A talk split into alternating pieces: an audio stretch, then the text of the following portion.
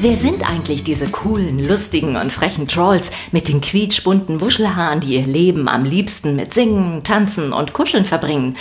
Ihr würdet gern mehr über sie und ihre Feinde, die Bergens, erfahren? Dann bleibt dran und erfahrt, was wir alles über sie herausgefunden haben. Seid gespannt auf die Bergens, die am liebsten Trolls verspeisen und freut euch auf die zuckersüßen Trolls, die immer gute Laune verbreiten und vor allem eines sind, glücklich mit Ausrufezeichen.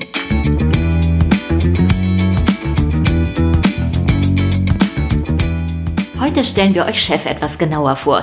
Die hinterhältige Hofköchin des Bergenkönigs, deren Name bereits alles über ihr einzig wahres Ziel verrät. Macht, Macht und noch einmal Macht. Ja, der mit der Kontrolle über die Trolls hat die Kontrolle über das Königreich. Und ich? Ich bin dieser der.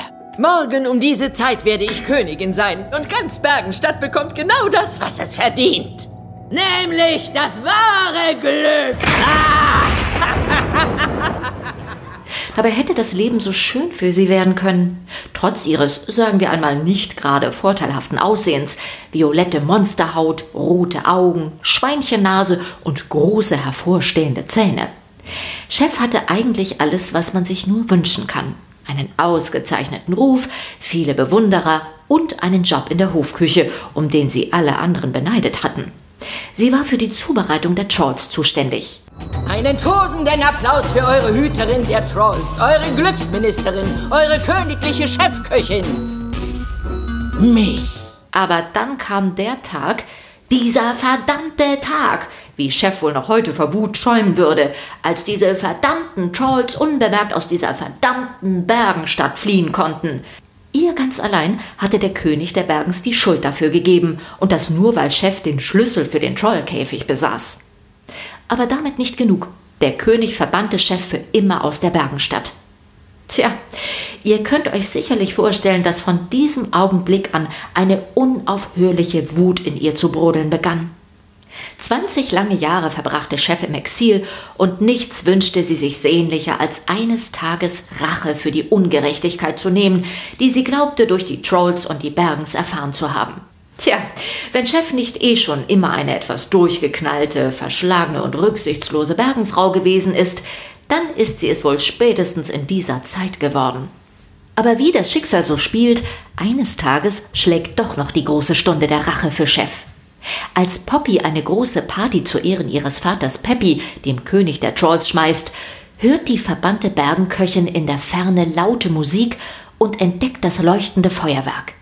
Doch Branch hatte mit seiner Übervorsicht gar nicht so Unrecht. Denn Chef, die Ex-Ministerin, hielt sich ganz in der Nähe in den Bergen auf. Nach über 20 Jahren spürt sie endlich das bis dahin unentdeckte Trolldorf auf und entführt eine große Anzahl ihrer kleinen Bewohner. Nun kann Chef endlich wieder erhobenen Hauptes nach Bergenstadt zurückkehren, dorthin, wo inzwischen der Sohn des einstigen Königs, Prinz Grizzle, regiert. Mit den Trolls im Gepäck hat Chef leichtes Spiel. Im Handumdrehen gelingt es ihr, den jungen Prinzen für sich einzunehmen und auch ihre Stelle als Chefköchin erhält sie prompt zurück. Alles läuft wie am Schnürchen. Insgeheim malt Chef sich schon aus, wie sie doch noch zur heimlichen Herrscherin der Bergens wird. Und ich, euer treuer Küchenchef, werde hinter euch stehen. Mit einem Messer. Bitte was? Mit einem Messer, einem Löffel, einer Kelle. Ich bin schließlich eure Köchin. Aber Chef hat ihre Rechnung ohne das gefühlvolle Herz von Bridget gemacht, dem gutherzigen Küchenmädchen, das von Chef nur schikaniert und herumkommandiert wird. Tja, so ist es auch kein Wunder, dass es schließlich Bridget ist, die für das endgültige Aus von Chef sorgt. Sie rettet die Trolls aus dem Kochtopf und verhindert mit einem gut gezielten Löffel ihre Flucht. Und was lernt Chef am Ende daraus? Wahrscheinlich nur, dass ihre wahre Bestimmung wohl doch die Verbannung ist. Aber immerhin hat sie jetzt jemanden an ihrer Seite, Creek, dessen Trollhaare sie jetzt zum Putzen ihrer Töpfe und Pfannen benutzen kann.